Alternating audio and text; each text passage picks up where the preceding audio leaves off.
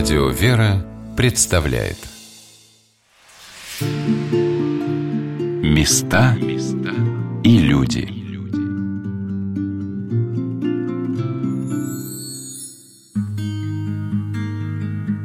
К богослужениям в Духовной Академии, конечно, отношение особое. Молитва всегда на первом месте.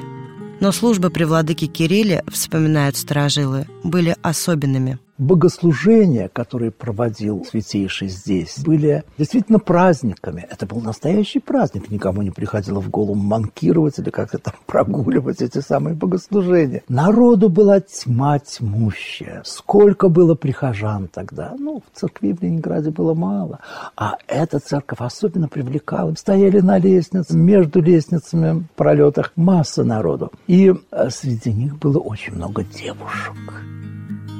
Что касается девушек, помимо богослужения, вспоминает архимандрит Иануарий, их внимание привлекал хор молодых семинаристов. В 1978 году открытие владыкой Кириллом Регенского факультета в СССР – это гром среди ясного неба.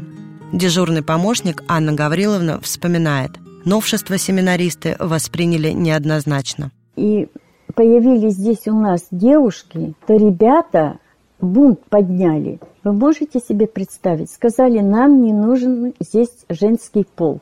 Представляете? Но потом э, владыка Кирилл их собрал и говорит, вот вы будете здесь учиться, и они будут учиться, и вы будете выходить за них, и они за вас замуж будут выходить, и вы будете на них жениться. Вы еще вспомните меня. Они прямо не верили. И так и совпало. Все поженились. И тогда и сейчас семью создавать можно только на четвертом курсе, рассказывает Елена Михайловна. Владыка Кирилл очень серьезно к этому относился. Он считал, что здесь надо получать образование, а семью заводить уже в конце. Потому что если барышня выходит замуж, учеба уже идет по боку. А церкви очень в то время нужны были регента, потому что это был голод. Регентов не было, были самоучки. Но от пения в церкви очень многое зависело. Зависело для прихожан, для молодых прихожан, что они слышат, как они воцерковляются. Это очень важный момент в жизни. Если для семинаристов новость об учащихся девушках в Духовной Академии стала шоком, сложно представить, как к этому отнесся уполномоченный по делам религии СССР Жаринов. Он и так напутствовал. Религия в Советском Союзе отмирает, а ваша духовная школа в Питере – это экзотика для иностранцев. Ну, пусть будет экзотика. И владыка, чтобы отделение не закрыли, взял в академию девушку из Финляндии, Елену Червинскую.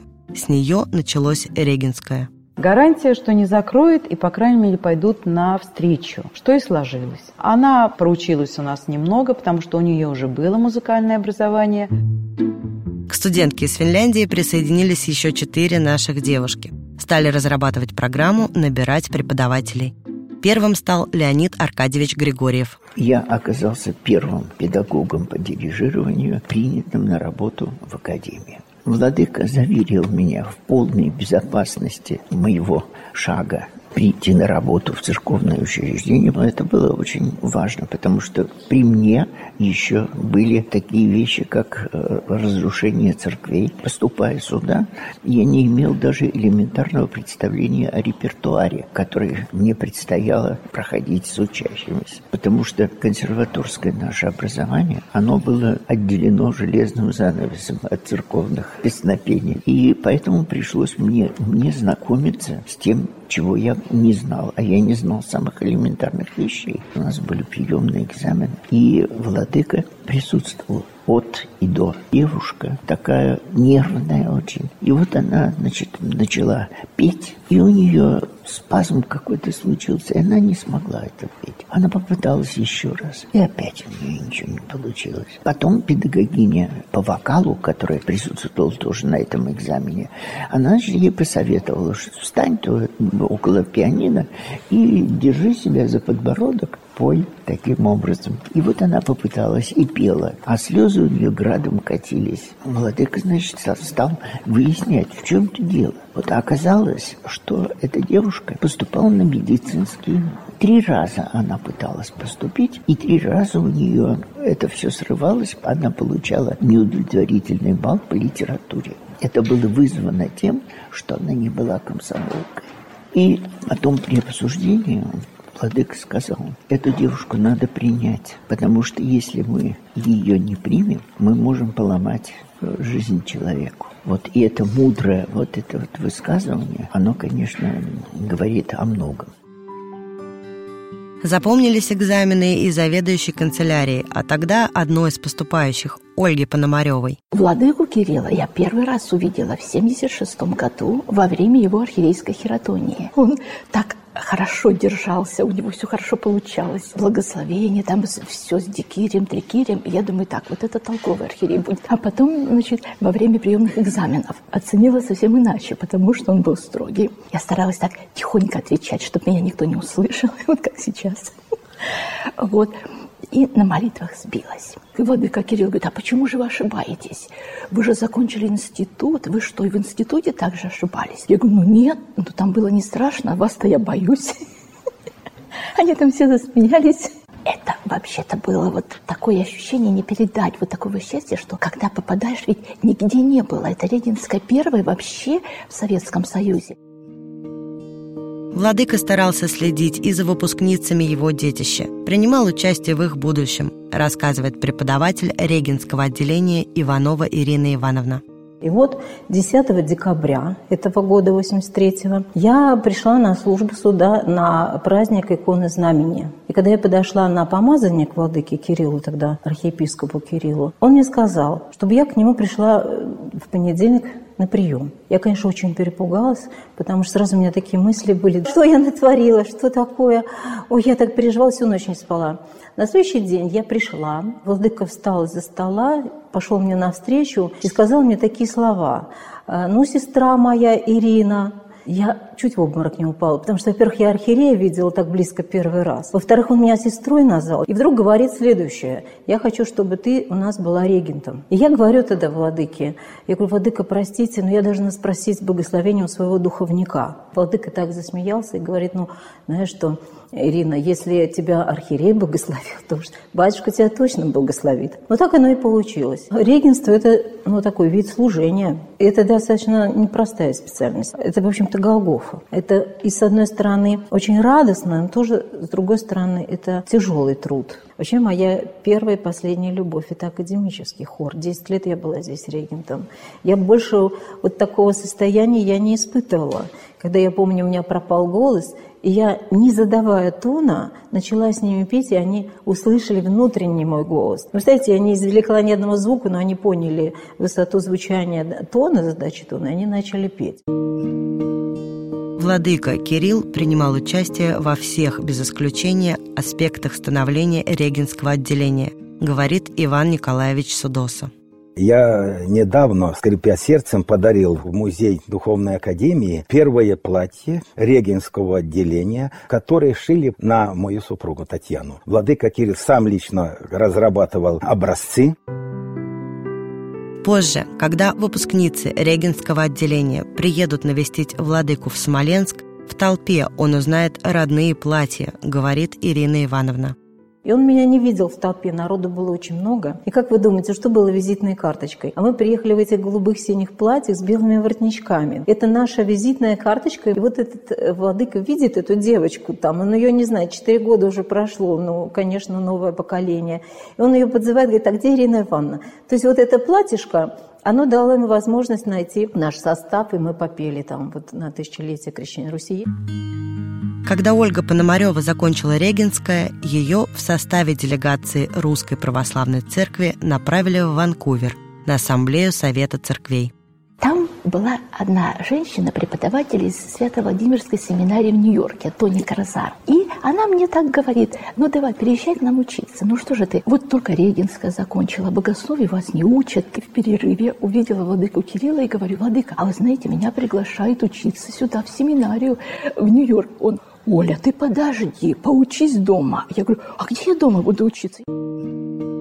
И действительно, где? Регенская она уже закончила, а другого богословского образования для женщин в Советском Союзе быть не могло. Владыка Кирилл сказал приехать к началу учебного года и сообщил, что на ученом совете Олю решили оставить в академии. Ну, ладно, оставить так оставить. И решили, что ты будешь дежурным помощником инспектора. Я сказала, не хочу. Ну, ну что такое дежурный помощник? Не. Ну, ладно, ты будешь преподавать. Я говорю, что? Историю церковного пения. Я говорю, вот это не буду ни за что. Потому что у меня музыкального образования нет. Как я буду музыкальный предмет вести? И вдруг говорит, и ты будешь учиться в академии как подпрыгнул, я так обрадовалась. Ну ладно, согласна. Но то, что я буду учиться в академии, он сказал только мне и больше никому. Захожу, у ребят спрашиваю, где тут свободная парта и поближе к выходу, чтобы удрать в случае чего. И входит первый преподаватель, был отец Ливерий Воронов, профессор, старый такой важный профессор. А я сижу у выхода, он зашел, пропели молитву, и он так говорит, я попрошу посторонних покинуть аудиторию. Я сижу, он, пожалуйста, покиньте аудиторию. Я говорю, мне владыка благословил слушать ваши лекции. Ребята так, ну что ты дразнишь преподавателя? Следующий заходит и опять, пожалуйста, покиньте аудиторию. Я каждому объясняю, что мне благословили слушать ваши лекции. И ребята потом, ну ладно, учишься так, учишься так. Подходит зимняя сессия. Я говорю, а что, мне сессию сдавать надо? Да. Ничего себе, это надо учить. Все, ночами учила. А преподаватели-то строгие. Они сначала меня по всему материалу погоняют. Но ну, я сдала хорошо, без троек. Все-таки выдержала. Однокурсники оценили. Во-первых, тогда нужно было приходить на экзамен обязательно конспект. Конспекты-то я хорошо писала. Все-таки в, в институте училась, это все-таки полезно. И потом они, ну а что ты пишешь так? Давай под копирку. Да, да еще в трех экземплярах иногда. Потом Ольга Пономарева объездит полмира – ее, как экспонат, будут показывать иностранцам. Что значит «у нас дискриминация» и женщины не получают высшего богословского образования? Вот, пожалуйста. Ну а то, что Ольга первая и единственная женщина в СССР с богословским высшим, так и останется, конечно, тайной. Потом, когда я уже стала учиться в академии, у Владыки спрашиваю, а почему вы меня выбрали в академию учиться? А я знаю, что ты замуж не выйдешь. Поэтому, чтобы я могла закончить академию. Я так возмущалась, ну как это? Ну и вот так и не вышло. Сегодня Регенское отделение Санкт-Петербургской духовной академии выходит на государственную аккредитацию. Регенское отделение, созданное в 1978 году, это новаторское и смелое решение владыки Кирилла станет настоящим подарком для русской церкви. Год за годом, по его примеру, будут открываться регенские отделения и школы по всей стране. Храмы пополнят профессионалы, рассказывает преподаватель Иванова Ирина Ивановна. Владыка нас очень любил, а потом всегда добавлял так, ну знаете, если меня Господь и помилует, ну это шутка, конечно, то я думаю, что из-за создания регенского класса он меня помилует. Святейший патриарх московский всея Руси Кирилл учился в этих стенах. Потом за 10 лет ректорства отвоевал здание для студентов, улучшил качество образования, набрал профессиональных педагогов, ввел в жизнь семинаристов спорт, сплотил учеников и педагогов, открыл регенское отделение, вывел академию на международный уровень, говорит действующий ректор Владыка Амвросий. Вообще, когда он сюда приезжает, он, мне кажется, очень сильно меняется. Он погружается тут же в прошлое. И это прошлое, оно оживает настоящим настолько, э, что все необходимые регламенты, которые, безусловно, присутствуют в патриаршей жизни, э, здесь очень часто разрушаются. И временные рамки расширяются, потому что каждый уголок ему известен. Вообще я не чувствую себя здесь подлинным ректором э, именно тогда, когда он сюда приезжает, потому что ну, настоящим ректором в этой духовной академии до сих пор является он. За 10 лет, когда владыка Кирилл был в Академии ректором, число семинаристов выросло со 126 до 241 человека, учащихся в Академии с 63 до 80. Факультет иностранных студентов к 1984 году насчитывал 49 учащихся, а 10 лет назад их было всего 19. На Регинском отделении 71 человек. В 20 веке действительно это была Академия Святейшего Патриарха Кирилла. Я не раз об этом говорю, и не для красного словца. Действительно, я считаю, что такое время придет, э, что она просто получит его имя. 26 декабря 1984 года, день в день, 10 лет ректорства. Чтобы отметить событие, владыка Кирилл распорядился к окончанию заседания ректорского совета принести шампанское. Однако не успел совет подойти к концу, как вошла секретарь и принесла телеграмму. Ректора академии, владыку Кирилла, переводили в Смоленск, рассказывает дежурный помощник Анна Гавриловна. А когда его забирали здесь, ой, мы здесь все плакали. И была последняя служба его. Полный храм людей был, даже нельзя было перекреститься. И все плакали, так прощались с ним. И вот трапеза с владыкой Кириллом, вспоминает Иван Николаевич Судоса.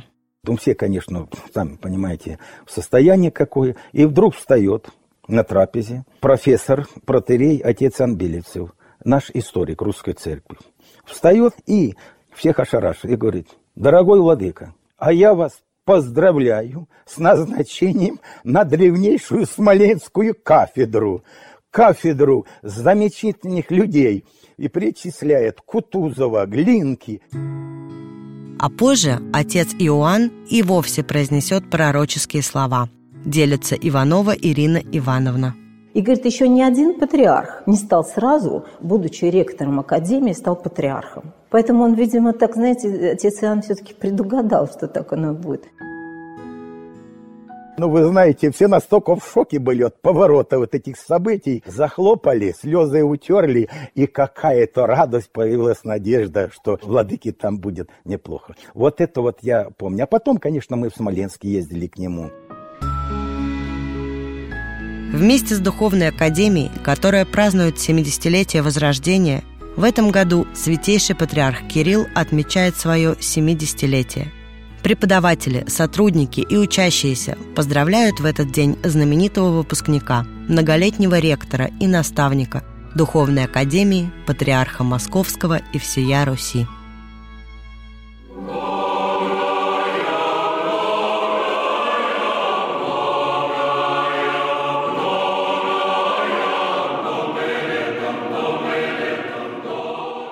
Ваше Святейшество, из стен Санкт-Петербургской родной для вас Духовной Академии примите самые сердечные поздравления с днем вашего рождения, с юбилеем. Духовные школы помнят вас, выпускники и ваши студенты молятся за вас –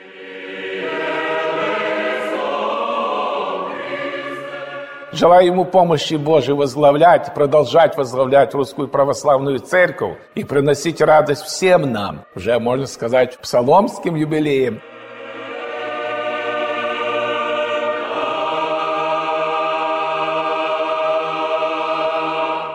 Конечно, я не могу так спеть, как хор вам пел, вот, но э, немножко все-таки я хочу спеть. Мы попросим Отца Бога Света, Святейшему Владыке, многое лето, многое, многое, многое, многое, многое, многое лето.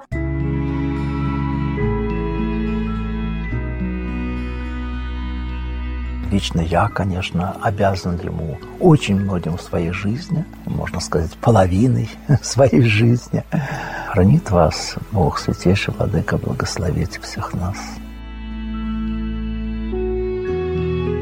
И дай Бог вам процветания, помощи Божьей и трудиться долго-долго во славу нашей православной церкви. Многое вам и благое лето. Я сейчас без цветов, но я всегда вам дарила цветы. Я думаю, что к нашему поздравлению присоединяются все девушки, которые сейчас уже взрослые люди, которые многие матушки, которые закончили это замечательное учебное заведение первое в России, которое было открыто. Я понимаю теперь, что такое ответственность. Когда сам был студентом, очень часто ректоров, при которых я учился, не понимал, даже осуждал, в чем теперь каюсь. Но ответственность, наверное, это самое сложное, что является в служении Святейшего Патриарха. И пусть рядом будет как можно больше людей, с которыми эту ответственность можно разделить, которые бы помогли бы действительно поддержать руки патриарха в несении его патриаршего и жизненного креста.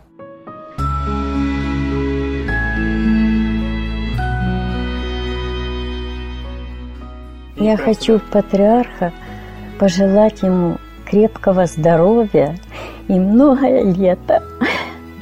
Я его очень люблю.